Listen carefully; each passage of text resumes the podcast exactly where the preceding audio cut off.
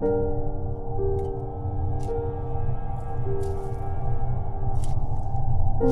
you.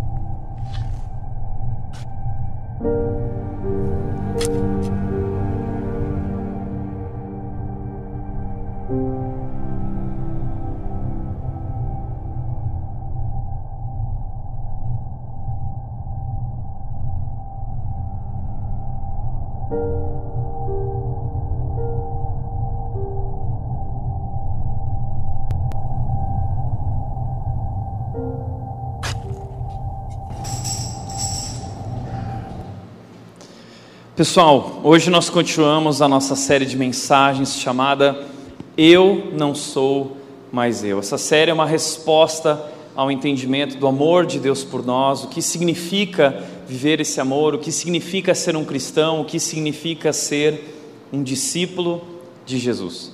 E hoje a gente está muito feliz porque nós temos um convidado especial. Eu quero convidar ele já para vir aqui, o Rodrigo Bibo. Uma salva de palmas para o Rodrigo.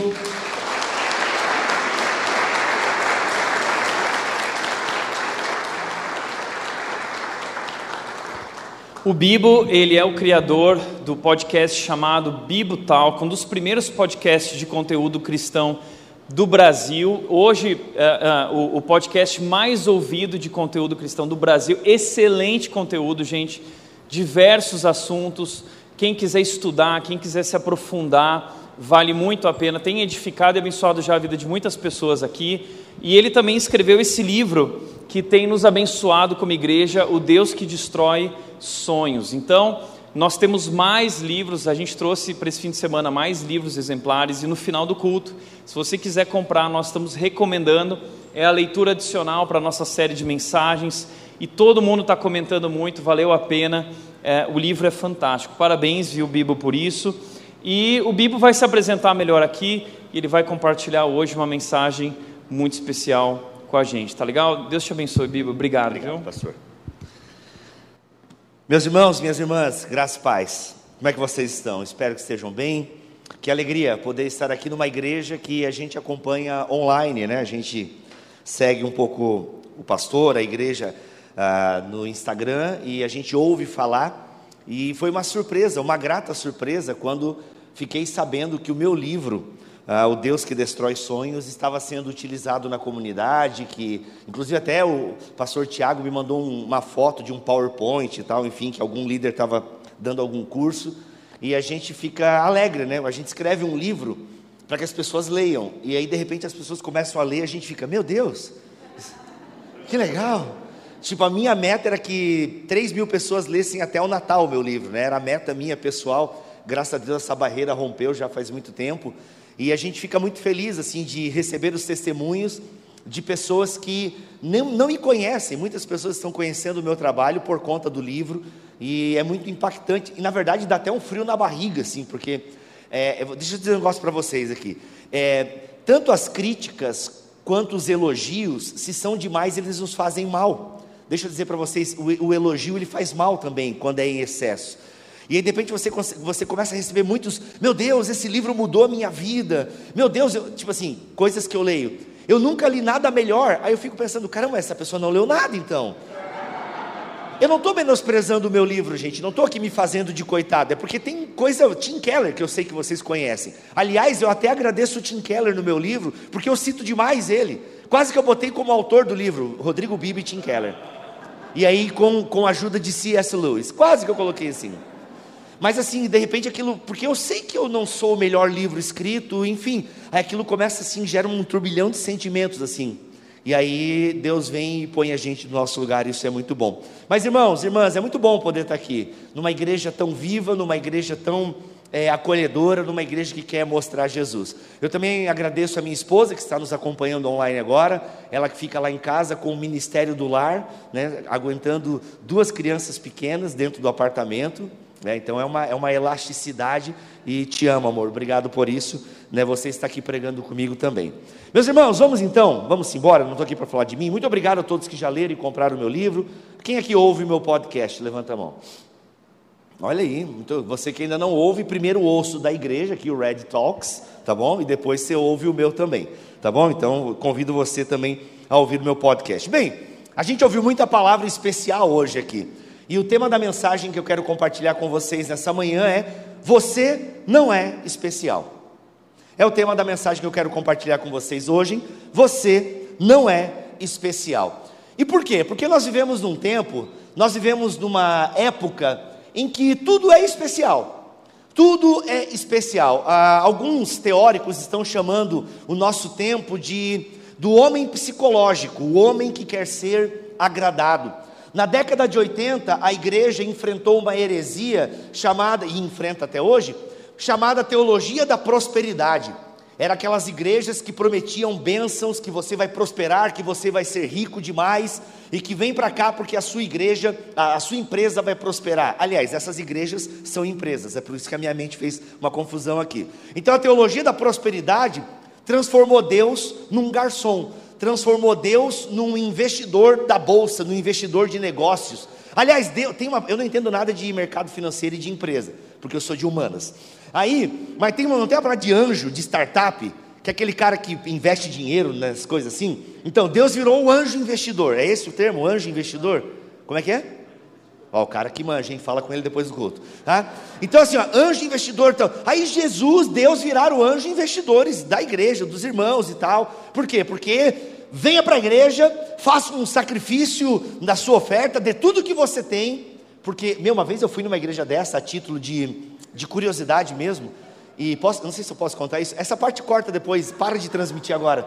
Mas eu fui como realmente um estudo de caso. Meu, gente, é, é, é muito louco, assim, é impressionante. É a manipulação, assim. Tipo, sem brincadeira, teve uma hora que o pastor pegou a gravata dele, sério, você não, não precisa rir porque é muito sério.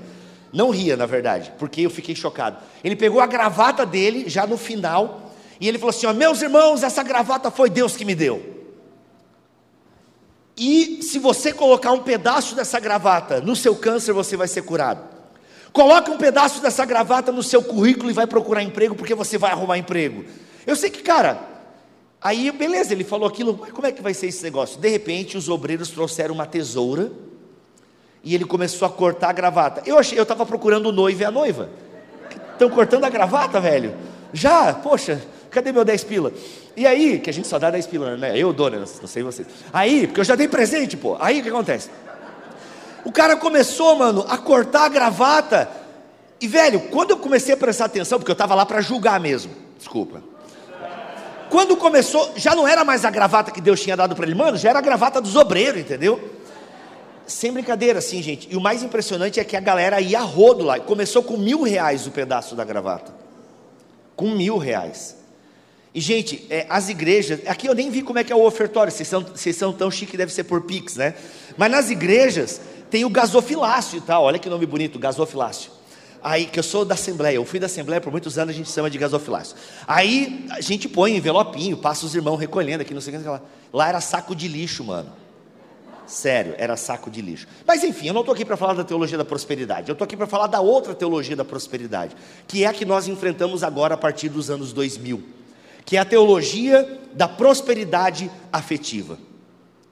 Nós vivemos num tempo onde as pessoas estão dizendo a todo momento: você é especial.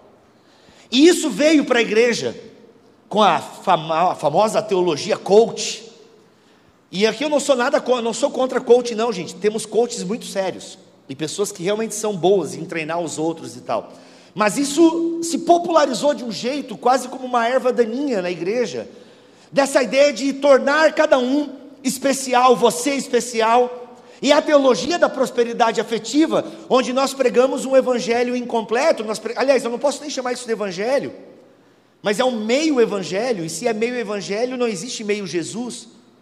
Mas transformamos Jesus naquele cara, naquele Deus riponga, que está aqui para nos abençoar, para nos fazer bem. Nós servimos a Jesus para sermos felizes. As pessoas vêm a Jesus porque elas querem se sentir especial, elas querem se sentir bem, elas querem ser felizes. Tanto que se você perceber a própria campanha publicitária dessas igrejas e dos grandes, grandes, né, grandes com muitas aspas, e dos grandes pregadores que hoje em dia povoam a internet e os púlpitos das igrejas, é isso. São mensagens individualizadas onde cada um é especial. E já diria o síndrome em Os Incríveis, o, o Flecha não, né? O menino lá que eu não lembro o nome dele, depois ele se tornou, acho que o síndrome, né? Se todo mundo é especial, ninguém é especial. No fundo, essa mensagem da teologia da prosperidade afetiva. Jesus é o maior psicólogo que já existiu, ele vai te fazer bem. Jesus está aqui para te fazer bem. É um evangelho soft, é um evangelho para te fazer sentir bem e ao mesmo tempo você continuar com a sua vida. Nesse evangelho não tem o enterrar o velho homem. Se eu percebi bem a esquete de abertura, era o cara enterrando ele mesmo, né? Se você não entendeu, acabei de dizer então. Viu? Me agradeça depois. Comprando o meu livro, inclusive. Aí, não vou assinar. Aí o que acontece? Nesse evangelho não tem isso. É um evangelho do vem a mim e permaneça assim, está tudo bem. Eu te aceito como você é. Não tem luta contra o pecado. A hipergraça também tomou conta de muitos púlpitos. O que é a hipergraça? É isso, você não precisa fazer nada. No afã de querer empregar o, o sola fide, a herança da reforma, a herança dos apóstolos, de que a salvação é somente pela fé, eles pregam uma fé totalmente desacompanhada de esforço. Eles pregam uma fé totalmente desacompanhada de luta contra a carne, de luta contra o velho homem. Mas a verdade nua e crua, a verdade nua do Evangelho, a verdade nua da Escritura é que você não é especial, é de que eu não sou especial. Vamos ler o texto, gente? Romanos, capítulo 12. Leio somente o versículo 3. Romanos, capítulo 12, versículo 3. Chiquérrimo. Já bateram uma foto comigo e esse versículo assim? Legal. Romanos, capítulo 12, versículo 3. Com base na graça que recebi, dou a cada um de vocês a seguinte advertência, admoestação: não se considerem melhores do que realmente são. Antes, sejam honestos em sua autoavaliação medindo-se de acordo com a fé que Deus nos deu. Medindo-se de acordo com a fé que Deus nos deu. Essa fé que Deus nos deu, fé enquanto uma fidelidade ao compromisso com Deus, fé enquanto conhecimento. Gente, fé é muitas coisas hoje em dia. Até o pastor pregou em algum momento, não lembro se foi semana passada, sobre o que não é cristianismo e o que é cristianismo. E existe muita confusão em relação à fé. Porque fé não é um sentimento, fé não é crença, como foi falado. Fé, quando você. Isso aqui, todo mundo sabe o que é isso aqui, certo? Se eu perguntar para uma criança, ela vai falar celular. Então, isso aqui é um celular, isso aqui é uma garrafa de água. Aliás, alguém abre para mim, por gentileza? Obrigado, irmão. Qual é o teu nome? Eliezer. Valeu, Eliezer. Tá? Isso é um celular, isso é uma água. Então, obrigado, irmão. Então o que acontece? Quando você fala fé, na Bíblia é tão claro que todo mundo sabe o que é fé. Fé na Bíblia é uma confiança, mas é também um conhecimento. É um conhecimento da revelação que Deus vem dando ao povo na formação do texto sagrado. Fé então é um conhecimento de quem é Deus e de quem é o ser humano perante esse Deus. A partir do momento então que nós temos essa sabedoria, esse conhecimento do que fé significa, nós nos avaliamos, nos autoavaliamos a partir dessa fé que recebemos. E a partir do momento que nos identificamos como seres humanos, que somos descendentes espirituais de Adão e Eva, que pecamos em Adão, em Adão caímos, em Adão somos pecadores. Portanto, sabemos que precisamos de um Salvador, que é o que Paulo vem explicando em toda a sua carta aos Romanos. Somos caídos, miseráveis, dignos do juízo, da condenação, é isso que nós merecemos. Nós não devemos nos espantar porque Deus vai mandar algumas pessoas para o inferno. Nós devemos nos espantar porque Ele vai mandar algumas pessoas para o céu. É o inverso o negócio. Mas não, nesse evangelho que prega por aí, ninguém vai para o inferno. Eu fico pensando na solidão do diabo para essa né? porque não vai ter ninguém lá com ele. Perante, não, e vai sim, gente. Jesus que nos ama, é um Deus que nos ama tanto, que zela pela sua glória e santidade. E vai mandar pessoas sim para o inferno. Porque a verdade bíblica é: Jesus Cristo veio dividir a humanidade entre aqueles que são e aqueles que não são. Então, a gente vai, a gente tendo essa fé, tendo esse conhecimento, como é que a gente vai se achar alguma coisa perante esse conhecimento que me diz quem eu sou? Miserável homem que sou, quem me livrará do corpo dessa morte? Todos pecaram e carecem da glória de Deus. Como haveria de pensar que eu sou especial?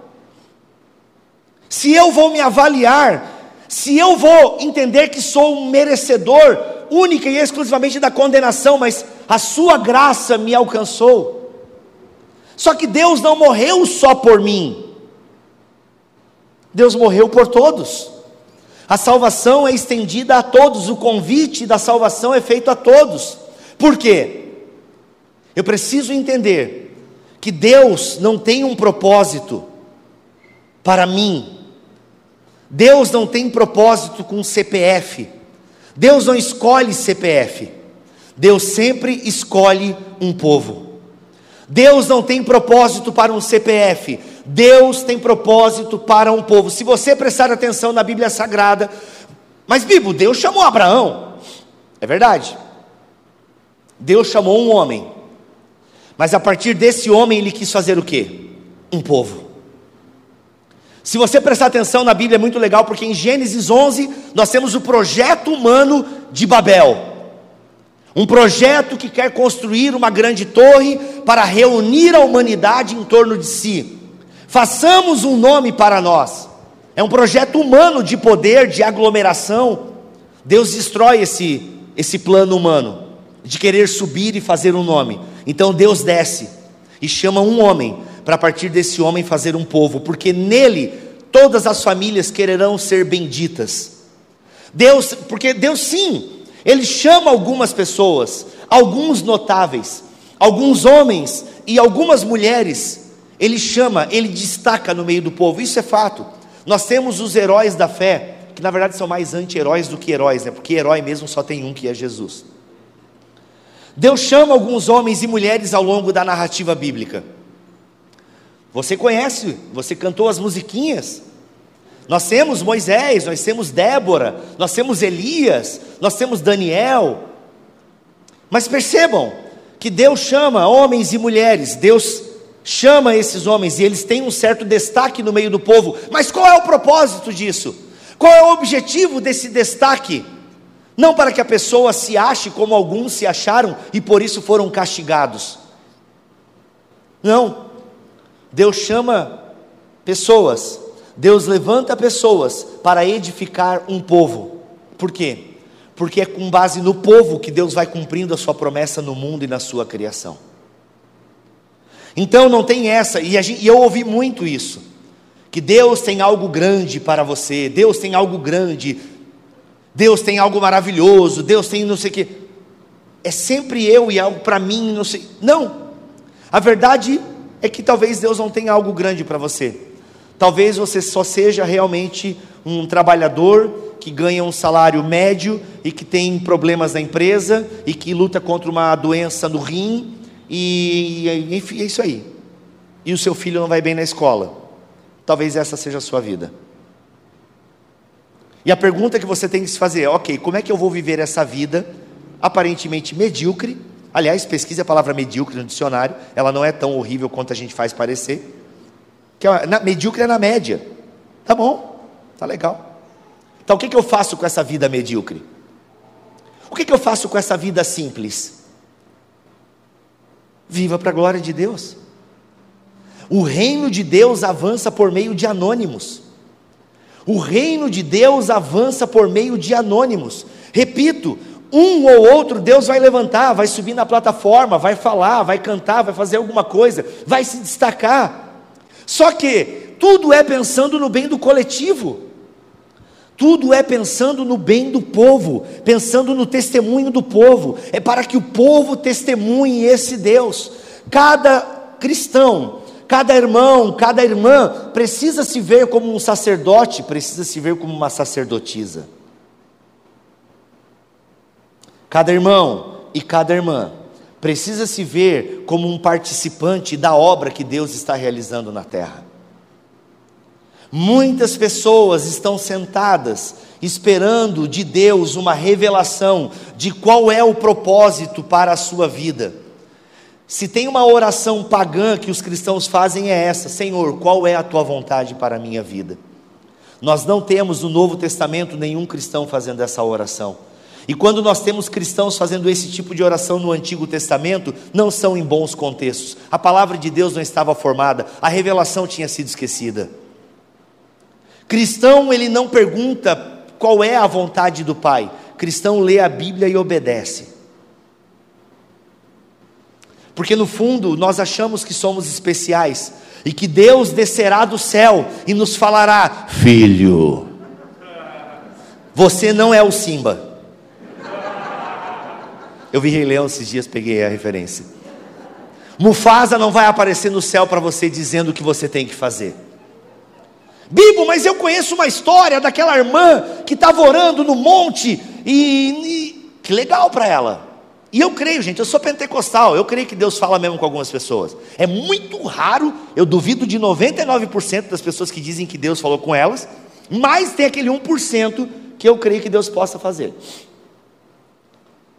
E aí as pessoas ficam esperando isso, uma palavra especial, porque ela acreditou que ela é especial, que Deus tem algo especial para ela. E aí ela fica sentada esperando. Ela não entende que os cristãos são aqueles do caminho, são aqueles que estão numa caminhada, que estão em Cristo. Ela não entendeu que o propósito se descobre obedecendo aos mandamentos e que não tem nada de especial nisso, é ler e obedecer. É assim que a Bíblia quis ser lida leia e obedeça. Ele não entendeu, ela não entendeu que é na caminhada que a gente descobre o propósito. E na caminhada, e descobrindo o propósito, a gente percebe que o propósito nada mais é do que o caminhar. E que não tem nada especial. É só a vida 22. Quem pegou essa? A minha esposa pegou, eu sei. A gente não aguenta mais ver Soul lá em casa. Desenho da Pixar. Maravilhoso. É isso. Qual é o propósito? Não tem propósito. O propósito é a vida. E a verdade é que a vida de umas pessoas são mais legais do que a nossa vida. A verdade é que tem pessoas que são bonitas e inteligentes. E tem umas que são ricas ainda. Meu. Olhos azuis. Caraca. Vesgo, pobre, dente torto. Deus não é justo? Aceita. Tem gente que fuma e tem saúde. Aquela velha, 92 anos, fuma três cigarros por dia. Você pegou Covid e quase morreu. E ainda toma suco detox. Não sei explicar porque a vida é assim, gente. Você deve conhecer alguém, ou talvez você seja essa pessoa, que a vida é difícil pra caramba é um amontoado de problema, e tem outras pessoas que têm uma vida mais legal. Eu não sei dizer o porquê isso acontece, é a vida. É a vida, a gente não tem uma resposta para isso. Claro que muita coisa é, é, é, é, colheita, né? colheita do que foi semeada, mas outras coisas a gente não sabe nem explicar mesmo, mas a pessoa não dá para entender porque é assim. É. O que você vai fazer com a vida que você tem? O que você vai fazer com o sofrimento que você tem? Acorda, Acorda, você não é especial. Se você está esperando algo especial acontecer, talvez não aconteça. Talvez Deus só esteja falando para você: me obedece. Por que vocês me chamam de Senhor, Senhor, e não fazem o que eu mando? Por quê? É o questionamento de Jesus. Tanto que o capítulo 12, Paulo vai falar sobre nós prestarmos a nossa vida como um culto, a nossa vida sendo cultica, os dons que são derramados sobre a igreja. Todo mundo recebe um talento. Agora, se você ficar olhando para aquele que recebeu 10 e você só tem umzinho aqui, poxa, poxa, aí você não vai fazer nada com isso que Deus te deu? Vai ficar olhando para aquele que recebeu mais e admirando e esperando, ó oh, Deus, quando eu receberei mais? Para poder fazer, para poder me mexer. Não espere. Não espere uma palavra especial para começar a se movimentar. Não julgue a sua vida pela experiência que outra pessoa teve. E repito e falo honestamente: tem pessoas que têm experiências maravilhosas com Deus, descobrem um chamado no meio do mato orando e a coisa acontece, tem uma visão, enfim. Eu acredito nisso. Aconteceu com grandes homens ao longo da história da igreja, grandes mulheres tiveram visões e a partir dessas visões se mexeram, se movimentaram. Ok, mas a maioria esmagadora é algo que nasce da leitura, da comunhão com Deus, da comunhão com os irmãos, e a partir disso vamos nos mexendo. Perguntam para mim, Bibo, quando é que tu soube que tu tinha que fazer podcast? Ah, quando eu tive vontade de fazer. Ué, não teve nada, Rodrigo Bibo. Que Deus, Deus chama pelo nome completo, Rodrigo Luiz de Aquino. Deus não me chama de Bibo. Rodrigo, faça um podcast você será ouvido por todo mundo. Não! Olha que legal o podcast, né? Pô, eu, é que me expulsaram da rádio. Eu, tinha, eu fiz um programa de rádio. Aí não sei por que me tiraram. Até hoje não descobri. Mentira, eu sei. É que esse jeito não combina com a Assembleia de Deus do Sul, entendeu? Aí, que a gente é mais tradicional lá no Sul e tal. E eu falava essas coisas, o pessoal, não, tu, tu brinca muito com a palavra de Deus. Ah, então tá bom, mentira então. Aí falei, pô, mas eu quero continuar a falar, eu gosto de falar. E eu acho que eu tenho algo a dizer. Eu vou criar o um podcast. E criei. Não teve nada de especial. Bíblia, como é que tu descobriu o teu chamado? A pergunta que eu mais ouço na minha caixinha do Instagram. Como tu descobriu o teu chamado? Vivendo igreja. Um dia falaram, poxa cara, eu gosto da forma que tu fala.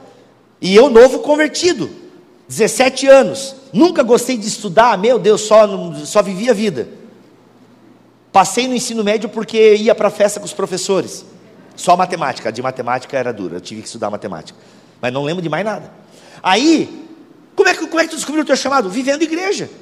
Aí um dia eu estava na igreja, os irmãos falavam que gostavam da forma que eu falava, e aí irmãos, graças a Deus pelos irmãos que têm dinheiro, e eu, três irmãos falaram assim, cara, escolhe a faculdade que tu quiser que a gente vai pagar para ti. E na época eu já estava apaixonado por teologia. E aí eu fui estudar teologia. É isso. E comecei a fazer. Só fui fazendo, só fui vivendo. A vida em comunidade vai revelando o propósito. A vida em comunidade revela o propósito. A vida em comunidade revela a missão. Por quê? Porque não é a tua missão, não é a minha missão, é a nossa missão. É o estarmos juntos na caminhada para cumprirmos o propósito, para cumprirmos a nossa vocação. Existe uma, inclusive no próprio meio cristão, existe uma glamorização do chamado, do propósito. Descubra o seu propósito. Agora eu estava vendo uma campanha que vai ter em Goiânia. Meu Deus, destravamento profético. Uf, dá até um arrepio. É isso, destravamento profético. Vamos aguçar o seu paladar espiritual, gente. E está aí, ó, bombando. Por quê? Porque no fundo está todo mundo querendo descobrir qual é o seu propósito. Porque é mais fácil alguém vir e dizer para a gente o que a gente tem que fazer. Sendo que a comida está posta, a refeição está posta, a Bíblia está servida, leia e obedeça. Então existe uma glamorização disso, descubra o seu propósito, descubra o seu chamado, descubra a sua vocação. Gente, eu não sou contra testes vocacionais, eu acho que os psicólogos ajudam muitas pessoas e coaches, enfim, que prestam serviço de consultoria, show de bola, realmente a, a, a maioria das pessoas é meio perdida mesmo e precisa do óbvio. Não é, eu falo que o meu livro, inclusive, ele, eu sou um arauto do óbvio. Eu sou um arauto do óbvio, eu não estou aqui para falar novidade, eu estou aqui para resgatar a tradição da igreja. Eu sou um arauto do óbvio, e as pessoas precisam ouvir o óbvio. Então eu não sou contra. Agora, as pessoas querem trazer isso para a igreja. Vamos fazer aqui os testes de personalidade para ver se você é Pedro, se você é João, se você é Moisés. E aí a gente vai criando meio que, não, gente. Tudo bem fazer os testes, não sou contra. Eles podem ajudar mesmo. Só que, gente, é um pouco mais simples. É um pouco mais simples. É o vem e segue-me.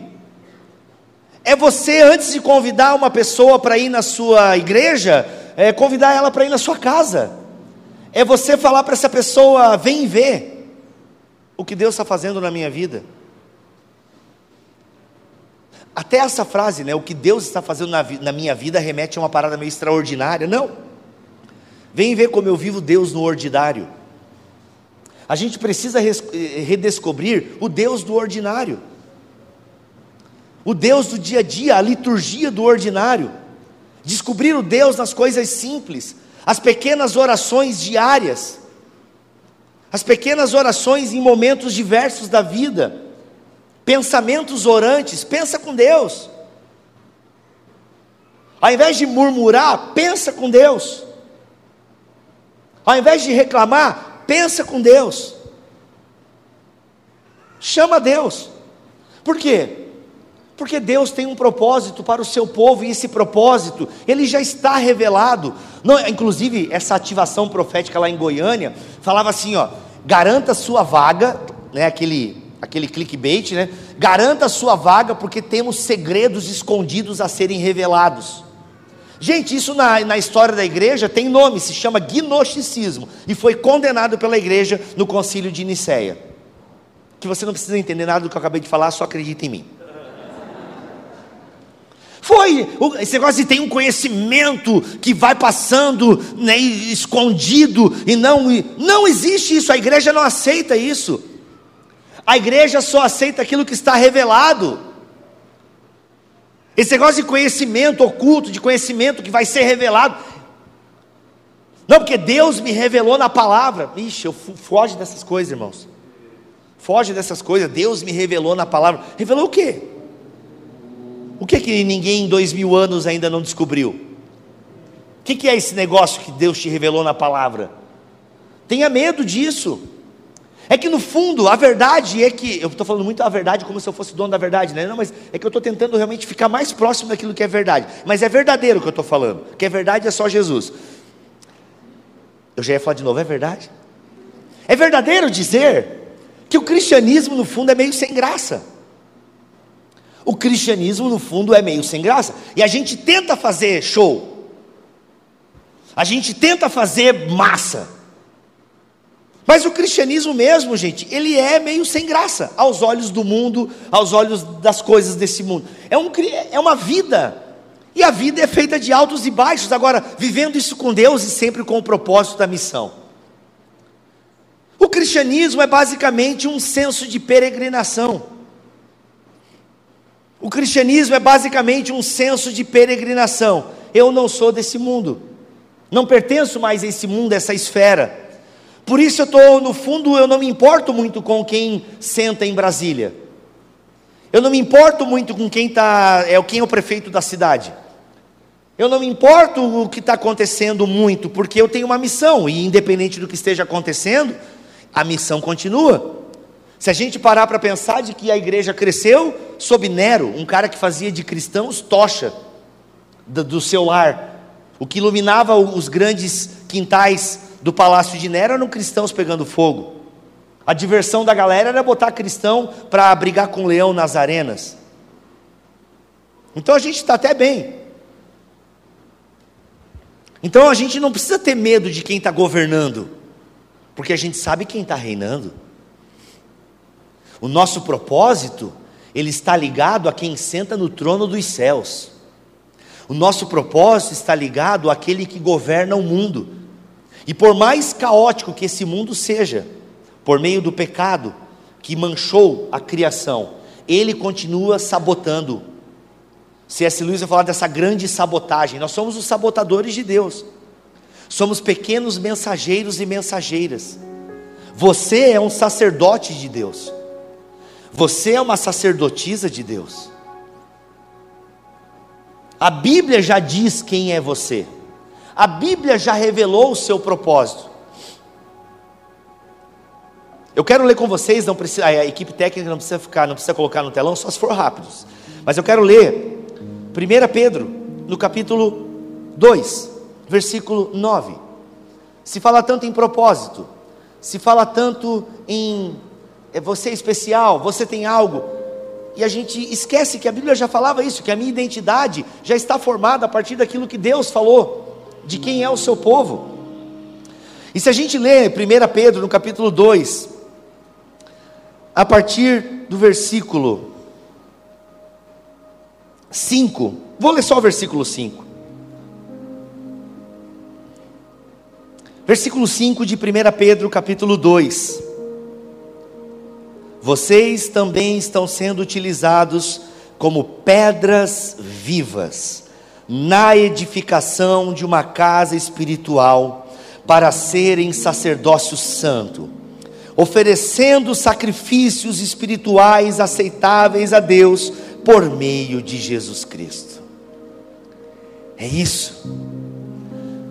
Deus tem um plano para o seu povo. Deus está construindo um povo. O Deus que destrói sonhos, destrói os sonhos, os seus sonhos, particulares, egoístas, individuais, mesquinhos. Deus destrói sonhos para construir um povo. Deus destrói a nossa vida, os nossos planos muitas vezes, porque no fundo eles não contemplam a glória do Pai, a missão do Filho, no poder do Espírito Santo. Então, nosso Deus, Ele constrói um povo.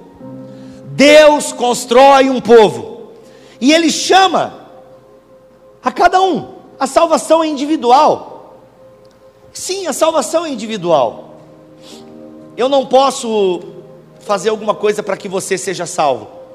Se você não optar caminhar no discipulado, se você não optar caminhar a vida em igreja, se você não optar a se submeter e a dizer eu não sou mais eu, Cristo vive em mim, não tem, eu não, não tenho como eu te salvar.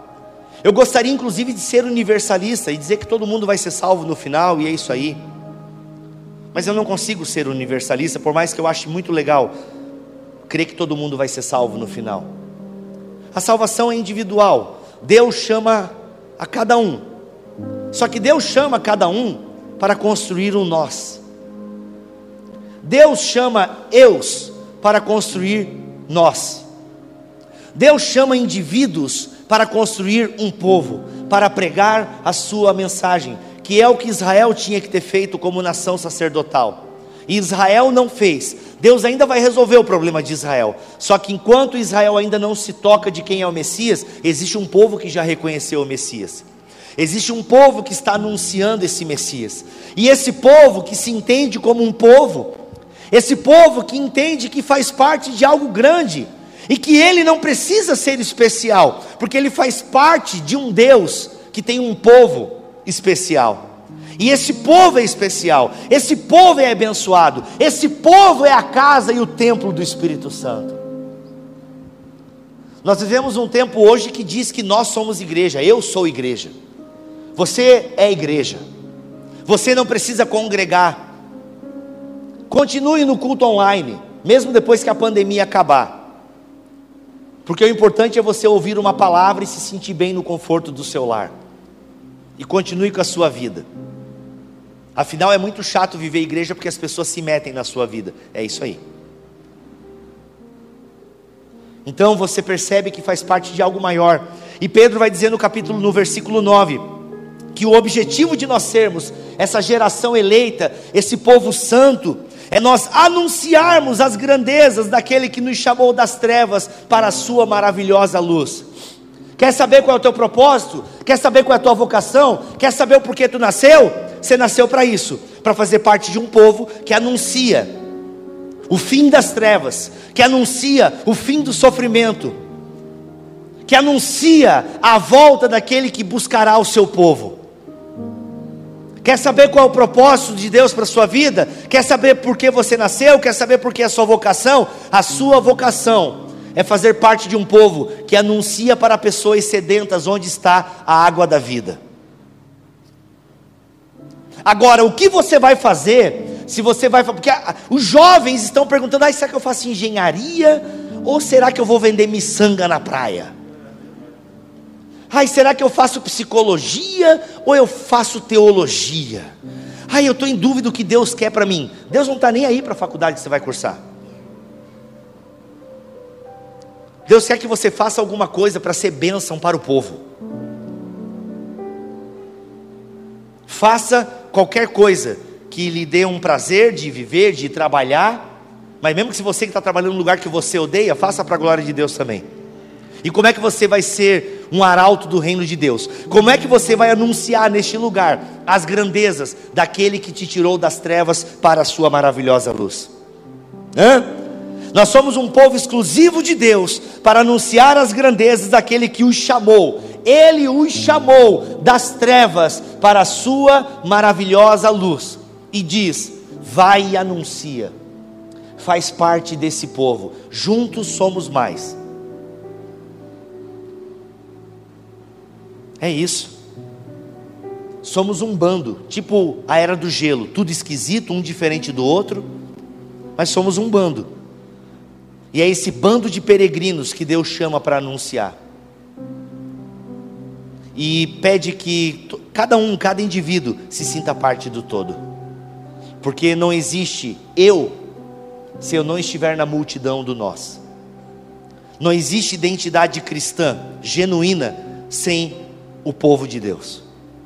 Até mesmo a sua oração individual, até mesmo a sua espiritualidade privada, ela não é para você se sentir bem com Deus, mas é para que você esteja preparado para abençoar o irmão e a irmã que vão aparecer pelo seu caminho. Até mesmo o quanto você ora, o quanto você lê a Bíblia é para servir e não para se sentir bem, porque Deus não se impressiona com nada que você faça. Afinal, você está fazendo só aquilo que é obrigação. No fundo, sabe o que nós somos? Um bando de inútil. E eu deixo como tarefa de casa para você ler Lucas capítulo 17. No fundo, somos servos inúteis. E é para isso que fomos chamados para sermos servos inúteis. Agora fiquei em dúvida se é Lucas 17. Ah, ou é Lucas 12, mas eu tenho quase certeza que é Lucas 17. Quem achou já diz, veio para mim se é isso mesmo. Hum? É, pronto, é. Eu confiei nesse é. Isso. Lucas 17. É o começo de Lucas 17, tá bom? Até o versículo 10. Fica de tarefa de casa para sua meditação semanal. Lucas capítulo 17 até o versículo 10. Coloque-se de pé, vamos orar.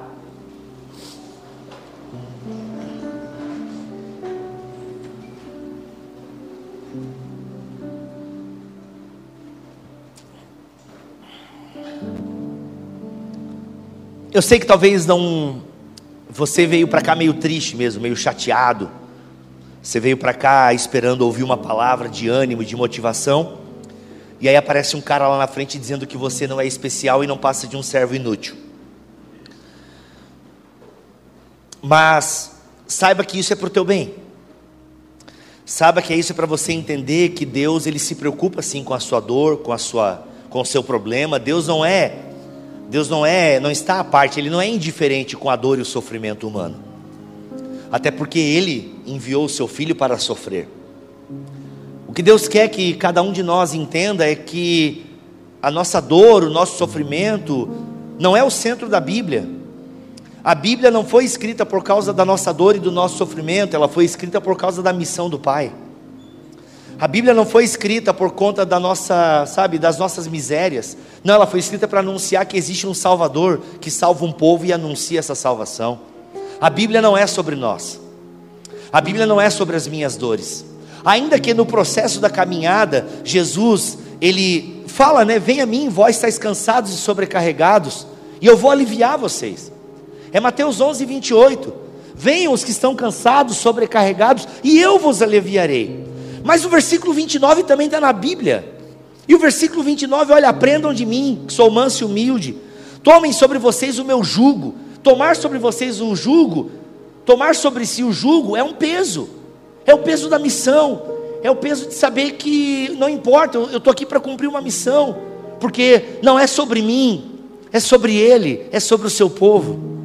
É a mesma Bíblia.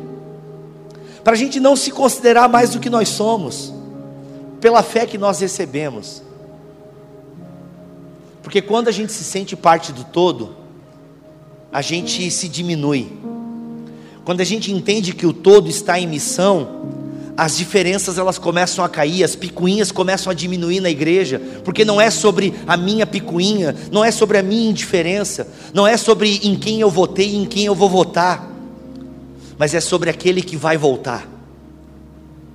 É sobre ele. Então as coisas, as nossas diferenças particulares começam a se diluir no todo, começam a se diluir na missão. E aí a gente percebe que a missão é mais importante do que se sentir bem ou se sentir acolhido e especial. Curve sua cabeça, oremos. Pai, em nome de Jesus, nós queremos te agradecer pela tua palavra. Nós queremos te agradecer, Senhor, porque a tua palavra ela nos encoraja. A tua palavra nos repreende, a tua palavra nos conforta de um jeito que muitas vezes nós não esperamos, mas nós te agradecemos. Nós te agradecemos, Senhor, porque nós fazemos parte de algo maravilhoso que é a tua missão no mundo. Obrigado, Senhor, por nos incluir nessa missão. Obrigado, Senhor, por nos incluir na tarefa de anunciar as grandezas do Senhor. Obrigado, Senhor, porque nós estamos apontando para Ti. Obrigado porque nós podemos falar, vem e vê. Obrigado porque fazes parte da nossa vida, Senhor, mesmo quando não está legal.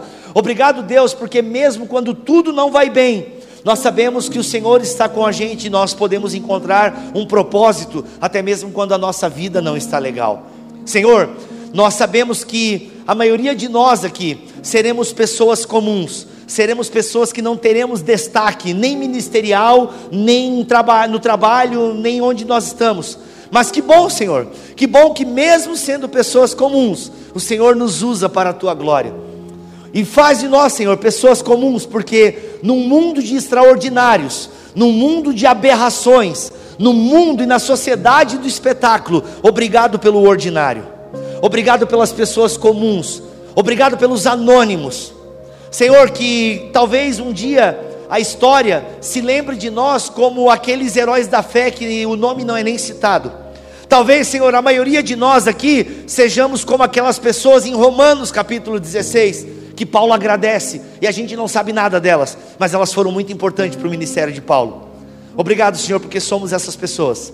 Obrigado pelos anônimos, pelas pessoas comuns, pelas pessoas que são comuns, mas que fazem a obra desse Deus que é sim extraordinário, desse Deus que se fez carne, desse Deus encarnado que morreu e ressuscitou e convida pessoas como eu, pessoas como meus irmãos, que nos convida a fazer parte dessa obra maravilhosa mesmo sendo pessoas comuns e ordinárias, com seus dilemas, problemas, mas nós aguardamos a tua vinda, Pai. E enquanto o Senhor não volta, nós estamos anunciando, porque é para isso que fomos chamados e vocacionados anunciar as tuas grandezas, as tuas belezas, a tua salvação. Em nome de Jesus, amém e amém.